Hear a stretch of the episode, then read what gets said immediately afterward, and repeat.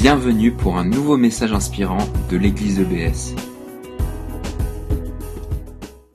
Merci Seigneur parce que tu es un Dieu vivant qui parle, tu es un Dieu qui aime. Nous avons chanté cet amour tout à l'heure et nous sommes vraiment heureux d'être aimés par toi. Nous prions que maintenant, Seigneur, ta parole nous instruise, qu'elle nous mette en mouvement et que nous puissions être véritablement à ton écoute. Amen. Amen. Bien, alors si on peut passer le, les diapos, si ça fonctionne, chaque fois c'est euh, la surprise, est-ce que ça va fonctionner ou pas? Nous sommes dans une série sur une église en bonne santé. Je vais commencer avec un petit témoignage personnel pour que vous compreniez euh, mon arrière-plan à moi. Le 27 avril 1995, j'étais euh, dans ma chambre d'étudiant à Édimbourg, où j'étais à l'époque, première année de fac. J'étais en recherche de Dieu depuis à peu près trois ans. Et j'avais commencé à fréquenter une église. Et je voyais bien que les chrétiens avaient quelque chose que je n'avais pas. Ça me donnait très envie. Il y a eu un soir, là, le 27 avril, où je me suis enfermé dans ma chambre et j'ai dit à Dieu, je ne sais pas bien qui tu es, je crois que tu existes, mais je vais te donner ma vie. C'était un sou dans le vide. Et suite à cette prière, j'étais comme vraiment inondé absolument inondé de l'amour de Dieu. C'était waouh, absolument fabuleux. Je n'imaginais pas que ça puisse exister, de se savoir réellement aimer. J'ai compris l'évangile qui dit Dieu t'aime, la preuve c'est Jésus. J'ai pu recevoir cette bonne nouvelle. Et ça a vraiment eu un impact fort. Et la première chose que j'ai faite, à part sauter au plafond et créer ma joie, c'était de sortir de ma chambre et de taper sur la porte de mon voisin qui s'appelait Scott. Un bon prénom écossais. Et je lui dis, hey Scott, Scott, j'ai trouvé un truc absolument incroyable. Dieu même, c'est trop bien. Il faut que tu trouves ça aussi. Et le lendemain, à tout le monde, j'ai raconté, hey, vous savez quoi, tu sais quoi, j'ai trouvé un truc, c'est trop bien, Dieu même, il t'aime aussi, il faut que tu trouves ça. Et ça a duré une semaine, j'étais sur un nuage, j'embêtais tout le monde avec ça. Et après, bon, les émotions se calment, hein, c'est normal. Et j'ai cherché euh, comment est-ce que je peux partager cette foi que j'ai trouvée, cet amour? Donc j'ai rejoint euh, deux petits groupes. Il y avait un groupe qui allait une fois par semaine dans les bars, on priait, et puis on allait dans les bars. Et on allait euh, directement aux gens. Bonjour, est-ce qu'on peut... on est chrétien, est-ce que ça vous intéresse de parler de Dieu, la foi, etc. Et beaucoup de personnes étaient intéressées. J'ai rejoint une autre équipe. On allait dans la rue avec une sorte de tableau euh, et on, faisait des discours dans, la rue d'évangélisation, là où passaient les étudiants. Et j'ai eu beaucoup de, conversations intéressantes. Je n'ai pas vu de conversion suite à ces activités. Les années ont passé, troisième, quatrième année de fac, j'étais plus dans cette recherche, mais comment est-ce que je peux entrer davantage en relation avec les gens? Pas juste annoncer un message et partir, mais être en relation, pour transmettre ce que j'ai reçu. Et j'avais du mal à comprendre une chose, c'est que presque tous les chrétiens que je connaissais passaient la vaste majorité de leur temps libre entre eux. Et je me suis dit, ah bah ça doit être normal. Si on est chrétien, ça doit être ce qu'on doit faire. Et d'un autre, côté, je me disais, mais je ne comprends pas. Comment est-ce qu'on peut avoir un impact sur ce monde si on est tout le temps entre nous? Puisque Jésus a dit, bah, vous êtes le sel du monde. Vous êtes la lumière du monde. Comment ça marche? Donc je trouvais quand même euh, que le sel restait dans la salière, la lumière avait du mal à sortir. Donc, mon temps à Édimbourg euh, est fini, je suis né en France, j'ai rejoint une, église, j'essaie là d'encourager les chrétiens à sortir de la petite bulle confortable. Et puis ça fait deux ans maintenant que je suis à Strasbourg. J'ai trouvé une église euh, qui était en manque de confiance, une église blessée, une église où plusieurs personnes euh, n'osaient plus, n'osaient plus, euh, comment dire ça, qui avaient besoin justement de réconfort. J'ai certainement fait beaucoup d'erreurs. je peux dire que je n'ai jamais autant prié que les six premiers mois où j'étais ici. Mais ce que j'ai toujours à cœur, c'est, et c'est ce qui, une des choses les plus profondément en moi, c'est que moi j'apprenne et que nous, en tant que peuple, nous apprenions à être véritablement celle et lumière dans ce monde. Puisque c'est là notre vocation, c'est ce que nous sommes. Il s'agit de devenir davantage ce que nous sommes. Donc on continue ce matin la série euh, Une Église en bonne santé. La semaine dernière, comme Laurence a dit, on a fait une petite pause, euh, plus euh, une parenthèse plus individuelle, le rapport avec notre corps.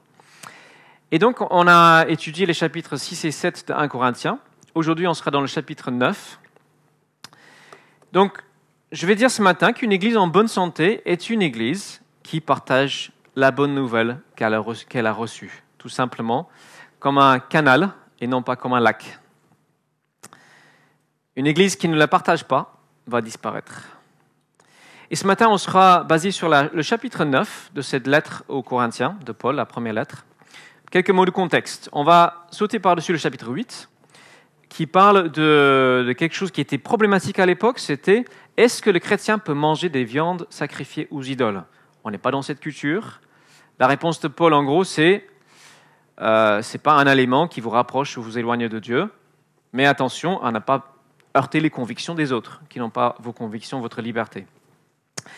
Chapitre 9, donc, Paul au début parle de son droit de recevoir un salaire pour sa prédication de l'Évangile, le verset 14, il dit, Le Seigneur a ordonné que ceux qui annoncent l'Évangile vivent de cette annonce de l'Évangile. Mais Paul, avec les Corinthiens, choisit de ne pas exercer ce droit. Il explique au verset 12, Nous avons préféré ne pas user de ce droit, donc quand il a fondé l'Église, hein. Au contraire, nous supportons tout afin d'éviter de faire obstacle, si peu que ce soit, à l'Évangile de Christ. Donc le but de Paul, c'est d'éliminer tout obstacle à la foi en Jésus. Et il est prêt donc à supporter beaucoup d'inconfort, beaucoup de choses, pour permettre aux gens d'avoir accès à cette bonne nouvelle. Et la suite de ce passage va développer cette pensée. Je vais demander à Hervé de venir devant pour lire les versets 16 euh, à 23, voilà, qui vont être aussi projetés. Voilà, si tu veux bien, Hervé. En effet, je n'ai pas à m'enorgueillir de ce que j'annonce l'Évangile. C'est une obligation qui m'est imposée. Malheur à moi si je n'annonce pas l'Évangile. Ah, certes, si la décision d'accomplir cette tâche ne venait que de moi, je recevrais un salaire. Mais puisque cette décision n'a pas dépendu de moi, je ne fais que m'acquitter d'une charge qui m'a été confiée. En quoi consiste alors mon salaire? Dans la satisfaction de pouvoir offrir gratuitement l'évangile que je proclame en renonçant volontairement au droit que me confère ma qualité de prédicateur de l'évangile. Car, bien que je sois un homme libre à l'égard de tous, je me suis fait l'esclave de tous, afin de gagner le plus de gens possible à Jésus-Christ. Lorsque je suis avec les Juifs, je vis comme eux, afin de les gagner. Lorsque je suis parmi ceux qui sont sous le régime de la loi de Moïse, je vis comme si j'étais moi-même assujetti à ce régime, bien que je ne le sois pas, afin de gagner ceux qui sont sous le régime de cette loi. Avec ceux qui n'ont pas la loi de Dieu, je vis comme n'ayant pas non plus la loi, afin de gagner à Christ ceux qui n'ont pas la loi, bien que je ne sois pas sans la loi de Dieu, car je vis selon la loi de Christ. Avec les chrétiens mal affermis dans la foi, je vis comme eux, afin de gagner ceux dont la foi est mal affermie. C'est ainsi que je me fais tout à tous, afin d'en conduire au moins quelques-uns au salut par tous les moyens. Or, tout cela, je le fais pour la cause de l'Évangile, pour avoir part avec eux aux bénédictions qu'apporte l'Évangile. Merci Hervé. On voit donc que le, grand souci de Paul, c'est qu'il n'y ait aucun obstacle matériel ou culturel qui empêche les gens de comprendre et de vivre l'Évangile. Alors évidemment, en chacun, il y a des obstacles internes, surtout l'orgueil, surtout le refus de reconnaître qu'on a besoin de Dieu. Ça, il n'y a que Dieu qui puisse contourner cet obstacle-là. Le désir d'être son propre Dieu, voilà, ça s'est inscrit euh, dans le cœur. Mais il y a plein d'obstacles qui sont euh, parfaitement innocents, qui peuvent être évités. Alors, dans les siècles passés, les missionnaires ont souvent confondu le fond et la forme du message. Ils ont apporté Jésus-Christ dans différentes cultures et en même temps, ils ont, ah, apporté tout un, un tas d'autres choses, de codes vestimentaires, de style architectural, etc. etc. Alors certains connaissent ce, ce missionnaire célèbre, il s'appelle Hudson Taylor. Il allait en Chine et pendant des années, il a essayé de prêcher l'évangile aux Chinois. Donc il a appris leur langue, il a essayé d'apprendre leur culture. Et en fait, ça n'a pas donné beaucoup d'effet. Les Chinois étaient très méfiants, on ne veut pas de cette religion occidentale. Et puis un jour, il a décidé de s'habiller en chinois, de, de raser son crâne. Je crois qu'il a laissé une queue de cheval derrière, la moustache juste devant. Là, c'était peut-être à la fin de sa vie. Il a juste changé de look. Et il y a eu euh, peut-être dix fois, cent fois plus de conversions, tout simplement parce qu'il n'y avait plus cet obstacle. Ce gars ressemble à un occidental. Alors bien sûr, il était très critiqué par les, beaucoup d'occidentaux qui ne faisaient pas cette distinction entre le fond et la forme. Il a fait ce que Jésus avait fait. Il a fait ce que Paul a fait. Il s'est dépouillé de ce qui n'était pas nécessaire. Il avait la même motivation que certains, quelques-uns, découvrent cette incroyable joie et liberté que nous avons. Et Paul, donc, il commence ce, cette partie en disant Malheur à moi si j'annonce pas l'évangile. C'est quelque chose que je ressens un peu aussi.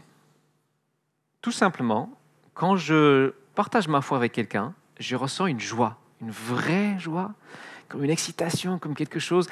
Quand ça m'arrive, je passe, je passe une bonne journée. C'est inévitable. Ça fait une bonne journée. Et c'est l'esprit en nous qui fait ça. Et quand il se passe trop de temps sans que je puisse partager ma foi, je commence à être euh, pas bien. Il y a quelque chose, c'est un peu comme une bouteille de champagne où les bulles n'arrivent pas à sortir et puis ça commence à se gâter en moi et puis ma relation avec le Seigneur paraît un peu plus terne et il manque quelque chose. Et Paul, euh, quand il parle de, de, ce fait, il parle d'une obligation qui lui est imposée. Alors il parle en tant qu'apôtre, hein. Il y a une spécificité pour lui. Il parle d'une charge qui pèse sur lui. Et lorsqu'il partage l'évangile, lorsqu'il prêche, c'est comme s'il se décharge de quelque chose. Ouf, j'acquitte ma charge. C'est un peu comme le prophète Jérémie. Si vous connaissez ce prophète, il disait que la parole de Dieu en lui était comme un feu qui brûlait en lui, ne pouvait pas la retenir. Alors, est-ce que nous devons tous ressentir cela? Alors, je crois que certains qui ont comme moi vécu un, avant et un après très clair, nous le ressentons plus vivement. Ceux qui sont d'une famille chrétienne, je pense que c'est plus difficile de ressentir cette flamme, non pas impossible évidemment. Bien sûr, Paul avait un appel qui était, euh, comme on a dit, particulier. Jésus-Christ lui a dit, tu vas prêcher l'évangile, tu vas souffrir pour cet évangile, mais je serai avec toi. Donc, comment est-ce que ça s'applique à nous? Je crois que c'est comparable à tous les dons spirituels. Récemment, on a parlé de la prophétie et du fait que Dieu désire que tous les croyants soient capables d'apporter une parole prophétique aux autres, transmettre une pensée qui vient de Dieu. Et il y a certaines personnes qui ont le don de prophètes et qui ont ce don, on a vu Keith, euh, les paroles très exactes pour beaucoup, beaucoup de personnes. Certains ont le don, d'autres non, mais tout le monde est appelé à entrer un peu dedans au moins. Plusieurs textes disent que Dieu veut que tout son peuple soit prophète. Et pour le témoignage, l'évangélisation, c'est la même chose. Il y a qui sont, plusieurs sont appelés à être évangélistes. Et Paul, dans tous les dons qu'il avait d'apôtre, il y avait le don d'évangéliste. Tout le monde ne l'a pas, mais tout le monde est appelé à un certain niveau, degré, à partager la parole, les paroles de Dieu avec ceux qui sont autour de lui. Et donc, à ressentir dans un degré ce feu, ce feu qui brûle en nous. Et ce que Paul ressent, il décrit, il n'y a pas de culpabilité dans ce qu'il décrit. C'est pas mince, j'ai pas fait mon devoir. Ils sont quelque chose qui émerge de lui. Il y a une pression. Et cette pression, il dit dans 2 Corinthiens 5, verset 14, c'est l'amour de Christ qui l'étreint, qui, le presse, qui le pousse. Alors, si nous aimons Jésus, n'avons-nous pas envie que d'autres l'aiment? N'avons-nous pas envie que d'autres découvrent ce que c'est que d'être libéré, d'être aimé, d'être, d'avoir une espérance pour la vie éternelle? J'essaie d'être prudent pour ne pas mettre une culpabilité sur, sur les gens. Mais je crois qu'on peut dire légitimement, si nous avons peu d'amour, nous aurons peu d'envie de le partager. Si nous avons beaucoup d'amour, nous aurons beaucoup envie de le partager. Et si on regarde dans l'histoire de l'Église, tous les mouvements missionnaires, les mouvements de réveil, etc., à la base, il y a quoi? Une prière fervente, une proximité avec Dieu particulière. Et le, paradoxe, c'est que le plus on s'approche de Dieu, plus il y a des chances qu'il nous envoie. Pensez à Jésus. Jésus, c'est le plus proche possible, Père et Fils. Et c'est celui à qui il donne la mission la plus difficile. Donc, s'approcher de Dieu, c'est bien. Attention, il y a des chances qu'après, il vous envoie quelque part, vers quelqu'un. Et Paul utilise une image très forte. Il dit qu'il se fait esclave de tous afin de gagner le plus possible à Christ. Ça veut dire quoi?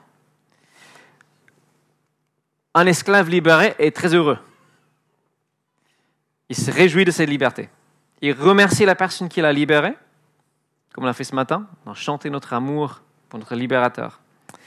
Et après, il peut faire ce qu'il veut de sa vie, de sa liberté.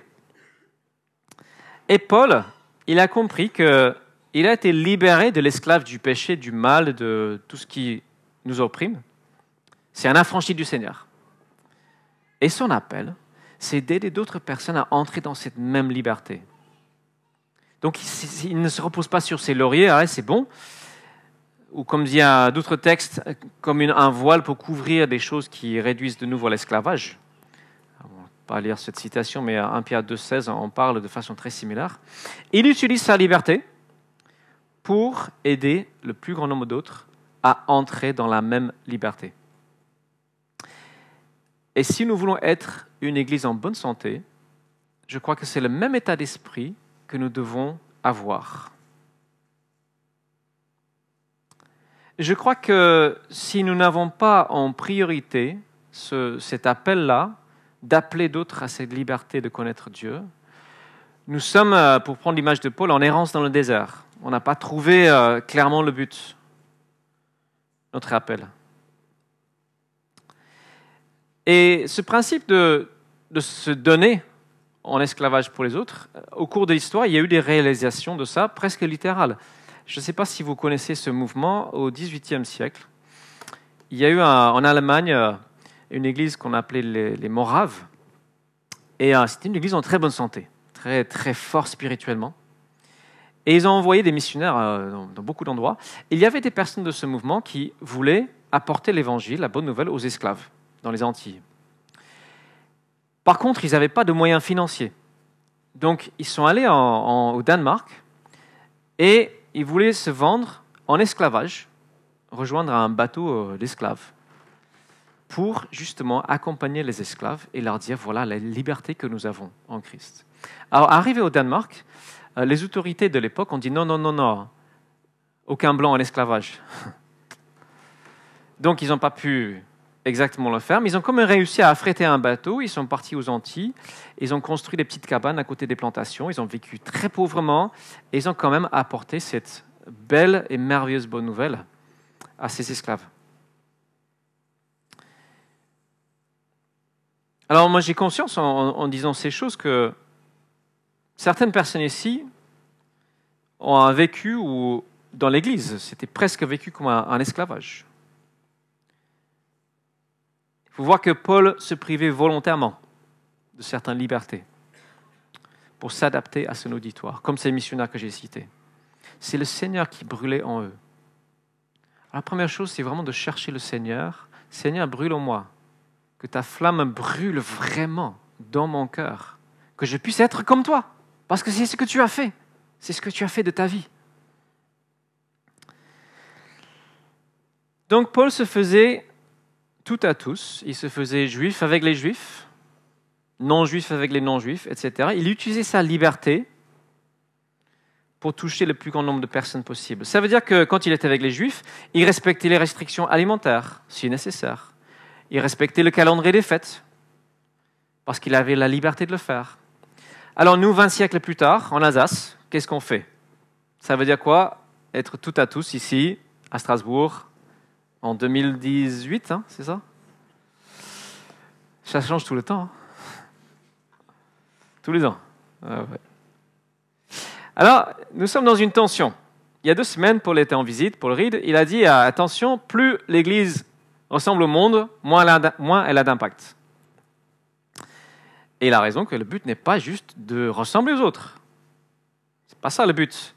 On doit avoir un état d'esprit totalement différent. Absolument rien de commercial, absolument rien qui dépende d'une technique, rien d'humaniste. Il doit y avoir au centre l'amour, la prière. C'est une famille que nous formons, une famille spirituelle. C'est pas un club social. Donc il y a un état d'esprit complètement différent. Mais je crois que nous devons être constamment en réflexion par rapport à cette question. Responsable, tout le monde, on doit toujours réfléchir comment pouvons-nous nous faire tout à tous afin de gagner le plus grand nombre à Christ? Comment est-ce qu'on peut se faire serviteur de notre communauté? Alors, il y a beaucoup de réponses possibles. J'ai le temps juste de, parler de trois réponses possibles rapidement. Ce que nous faisons déjà, ce que nous pourrions faire plus et ce que chacun pourrait faire. Donc d'abord ce que nous faisons déjà. Je trouve que nous avons de la chance parce que nous sommes dans une société qui a très très soif de relations et de communauté. C'est une chance pour l'Église. C'est juste le besoin d'appartenance. Le, le, grand fléau du XXIe siècle ici, c'est la solitude. Et le paradoxe, c'est que plus on multiplie les moyens de communication, plus les gens se sentent seuls. Et moi, je crois qu'une des manières par lesquelles nous pouvons répondre, c'est par ces cellules que nous créons, que nous avons créées, qui sont des mini-communautés très chaleureuses. Et je décris chaque cellule comme un, laboratoire de recherche pour répondre à cette question. Comment rejoindre, répondre aux besoins de la société en gardant le fond? Il y a toutes sortes de choses qui se passent. Il y a une cellule qui va faire un événement différent pour les quatre semaines de l'avant. Je crois que toutes les cellules ont fait une raclette. Euh, nous avons euh, récemment une nouvelle personne devait venir. On lui a demandé en avance qu'est-ce que tu aimerais qu'on aborde comme sujet? Tu as besoin de, savoir quoi sur Dieu. On essaie de s'adapter. Et le tout, c'est d'abord la relation. Il faut connaître les gens. Il faut savoir ce que, comment est-ce qu'ils fonctionnent, qu'est-ce qui les anime. Et c'est ça qui nous permet d'obéir à cette loi de Christ, qui est la loi de l'amour de notre prochain. Donc il ne s'agit pas d'être des caméléons sociaux, il s'agit d'avoir une démarche d'amour qui nous permet de connaître l'autre et le rejoindre là où il est, respecter sa culture et sa personne. Je vais demander à Paul et Stéphanie de venir devant. Alors je vais vous demander à toute la cellule, mais la, plupart de la cellule est partie aujourd'hui. Qu'est-ce que vous vivez dans votre cellule? Comment ça se passe? Euh, Voilà, donnez-nous quelques infos sur euh, comment ça se passe pour vous euh, dans votre cellule des trois jeunes couples.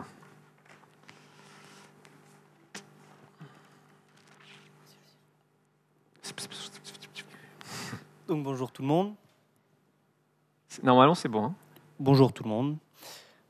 Alors on n'est on n'est pas docteur en cellules, hein, c'est, c'est de la recherche tu disais, mais... c'est ça. On est euh, des personnes normales. Alors je vais vous lire juste les retours euh, euh, que nous ont donné les autres personnes de la cellule. Donc, nous apprécions particulièrement partager des moments avec nos amis, échanger sur ce que l'on croit. Nous avons pu témoigner de ce que nous croyons au travers d'une soirée organisée sur le thème Différence entre foi et religion. Les échanges étaient très riches. Nous apprenons à partager notre foi dans l'amour et en toute simplicité. Et pour nous, ce qui est la cellule, ça a changé beaucoup de choses dans notre relation avec Dieu on, a, on essaye d'avoir plus à cœur nos amis qui partagent pas la même foi et de les aimer en fait pour euh, ce qu'ils sont. On apprend aussi à compter sur la fidélité de Dieu qui ne faillit pas, même si nous, on n'est pas forcément toujours fidèles. Et en fait, ce qu'on a remarqué, c'est qu'on doit juste être disponible et pour laisser Dieu agir. Donc nous, on est juste là et on pas, n'est pas spécialement euh, fidèle tout le temps, mais Dieu, il agit quand même à travers nous et on a réussi à inviter un collègue, à aller voir des amis euh, d'autres personnes de la cellule. Et du coup, on apprend à prier plus régulièrement et à être plus persévérant. Et ce qui est marrant, c'est que, en fait, c'est nous qui ressortons grandis euh, d'aller et de parler de Dieu aux autres. Et on s'attendait pas forcément à ça. Mer- Merci. Ou Paul, tu as encore des choses? Non, ma femme a tout dit. Sa femme a tout dit. Et à minuit, j'ai reçu un mail de- d'un autre couple de la cellule. La cellule nous permet de voir plus loin, en dehors de notre cocon chrétien, de faire grandir notre amour pour les personnes qui ne connaissent pas encore Jésus. Et en même temps, c'est aussi un endroit où on peut vivre la communion et s'encourager mutuellement. Donc c'est assez proche. hein. Donc pourquoi pas euh, euh, explorer cette possibilité si vous n'êtes pas encore euh, dans cette dynamique. Ensuite, ce que nous pourrions faire plus, Récemment, nous avons expérimenté avec Raphaël une soirée pour les jeunes, une soirée de louanges. Est-ce qu'on peut montrer un petit quelques secondes de la vidéo de cette soirée pour ceux qui n'étaient pas là C'était très très dynamique. Alors, toujours. Voilà, super. Juste, euh, allez, 30 secondes de la vidéo. Avec le son. hein. On mettre le son fort. On n'entend pas.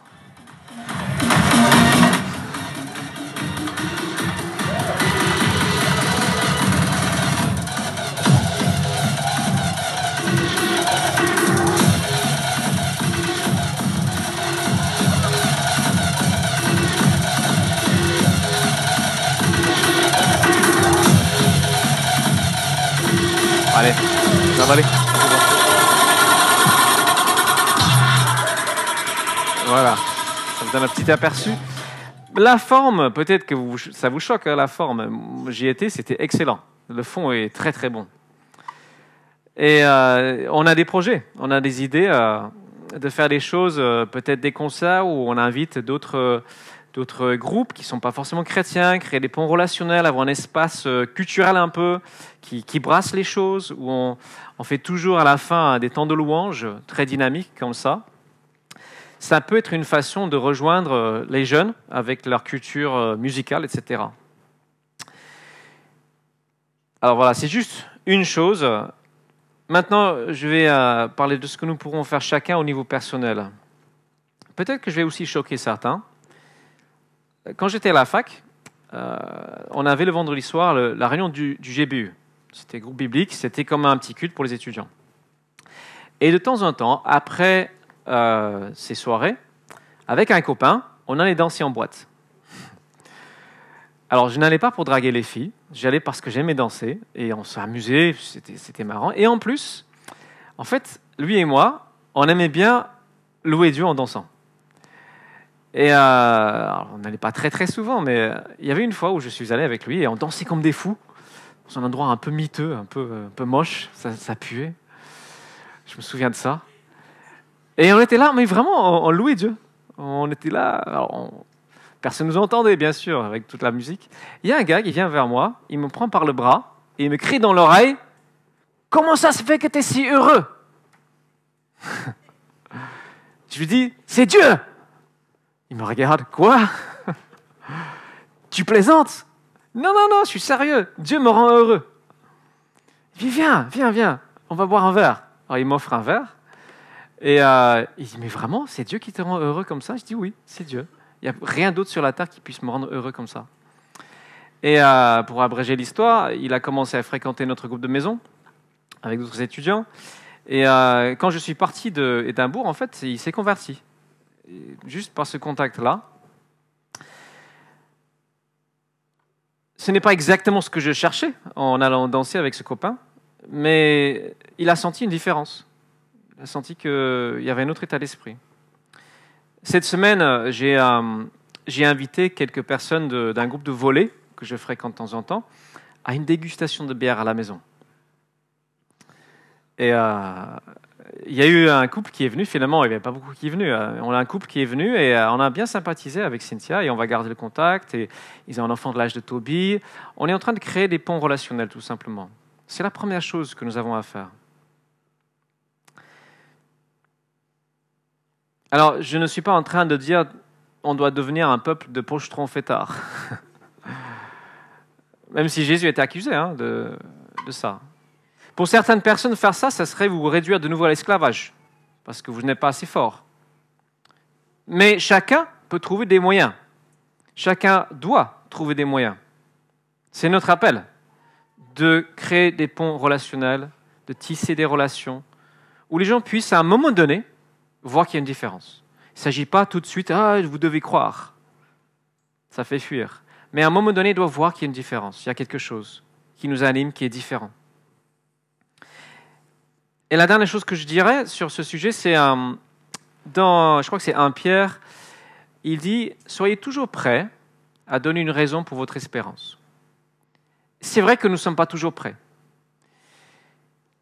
Il y a une petite équipe cette semaine qui a travaillé une vidéo pour nous aider à être prêts. Comment est-ce que je peux présenter Si quelqu'un me demande c'est c'est quoi pour toi être chrétien, comment est-ce que je peux expliquer simplement les choses? Plein d'images sont possibles. Je vous pré- prépare, je vous prépare, je vous propose, pardon, de regarder cette vidéo. Et si elle vous parle, comme euh, façon d'expliquer votre foi, je vous enverrai le lien par Internet. Vous pourrez la regarder et vous entraîner à faire très simplement ce qui est montré ici. Je m'écarte un peu. Voilà, on met bien le son. Le péché, les échecs, nous amènent à une vie qui n'est pas idéale, remplie de blessures et d'imperfections. Nos relations avec Dieu, et même avec les autres, sont brisées. On peut facilement voir à quel point notre monde l'est aussi.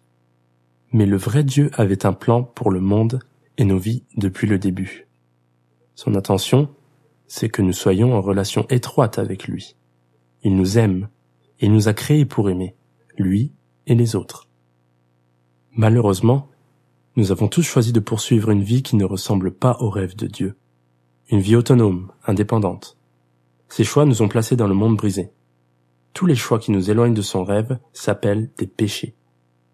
Nous n'aimons pas que nos vies soient brisées. Donc on essaye d'y mettre de l'ordre, de nous en sortir par nous-mêmes. On essaye de trouver l'espoir par nos relations, par l'argent, la richesse, le pouvoir, la recherche du plaisir et même la religion. Mais nos efforts humains n'ont jamais pu régler le problème ultime, la mort. Dieu a dit depuis le début que le prix, la pénalité du péché, c'est la mort. Dieu nous voit là où nous sommes, et il nous aime.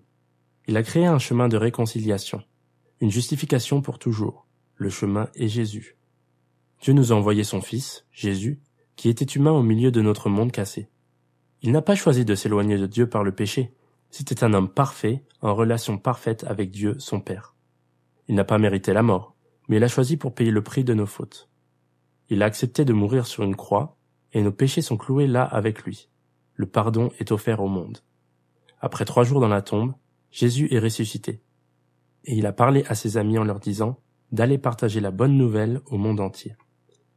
Puis il est parti rejoindre le monde parfait de Dieu, où il détient toute autorité. La bonne nouvelle, c'est que Dieu nous offre le salut. Il veut nous sauver. On doit simplement se détourner du péché pour prendre notre place dans le rêve de Dieu, dans le monde où Jésus a toute autorité.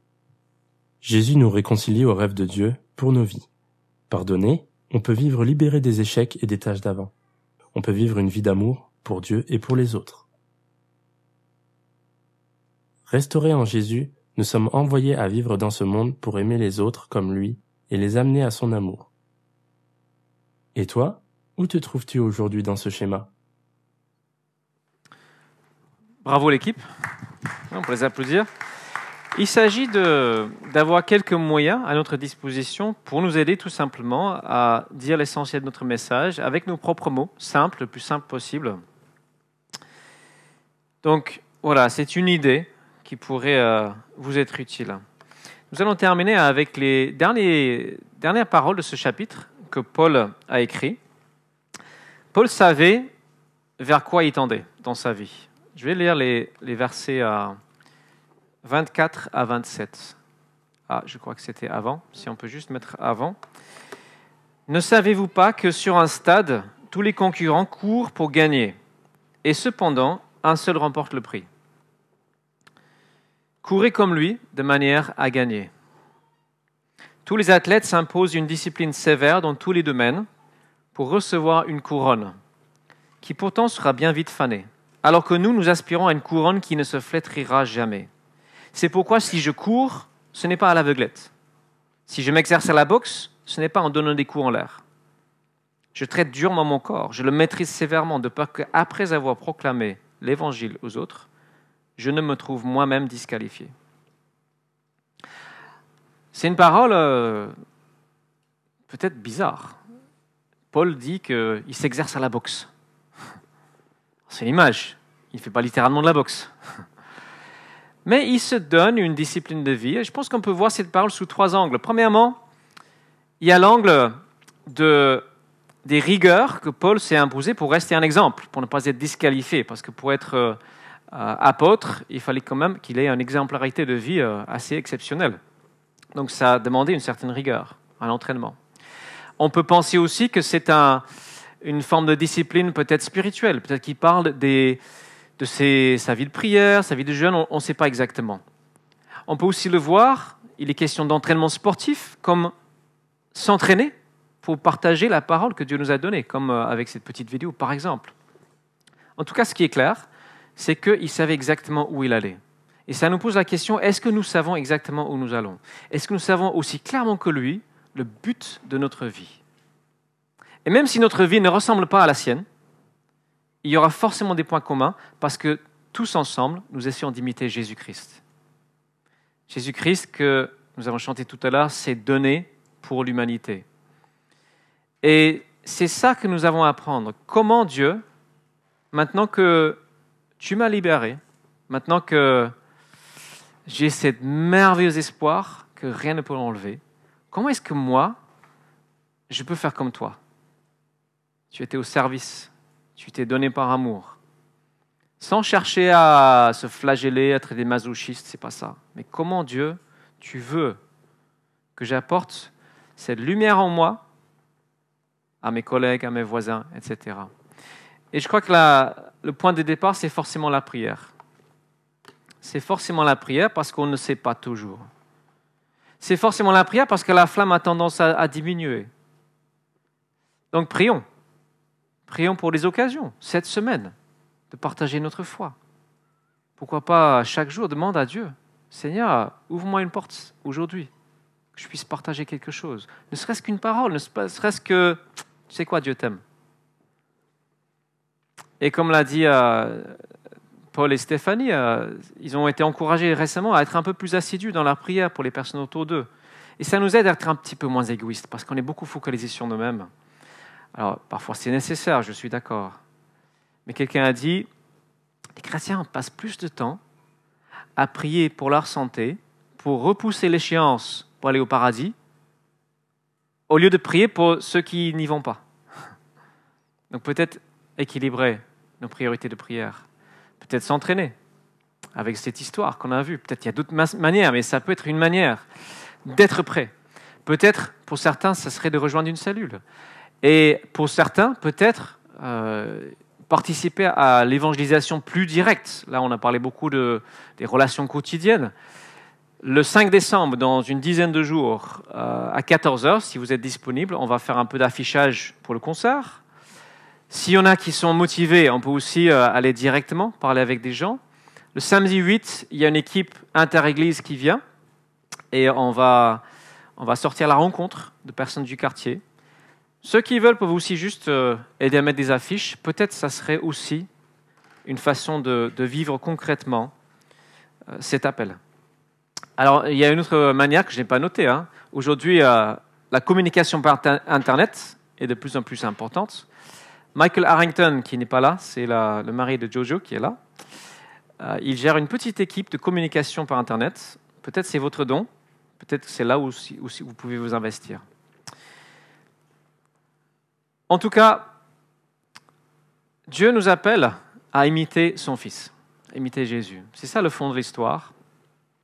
Je vous invite à prier maintenant pour qu'on puisse le faire. Et on va changer un peu je vous propose d'avoir un petit temps de prière par groupe, petit groupe de trois ou quatre. Et je vous invite à, à prier, peut-être pour vous-même, pour la flamme, peut-être pour une personne de votre entourage, peut-être pour la ville, peut-être pour ce quartier, mais à appliquer déjà dans la prière ce principe que Paul nous a, laissé. Seigneur, euh, nous voici devant toi pour euh, te remercier. Merci parce que tu nous aimes tant, comme nous avons chanté tout à l'heure. Il est bon de se savoir aimer de ce Père qui, ouais, qui nous aime d'un amour euh, énorme qu'on n'a pas pu mesurer. Et Seigneur, je prie que ton amour brûle en nous, dans nos cœurs, pour que nous puissions, Seigneur, le, partager en toute simplicité, avec courage, avec euh, bienveillance, avec persévérance. Donne-nous, Seigneur, d'être un peuple en prière pour cette ville, pour ses environs.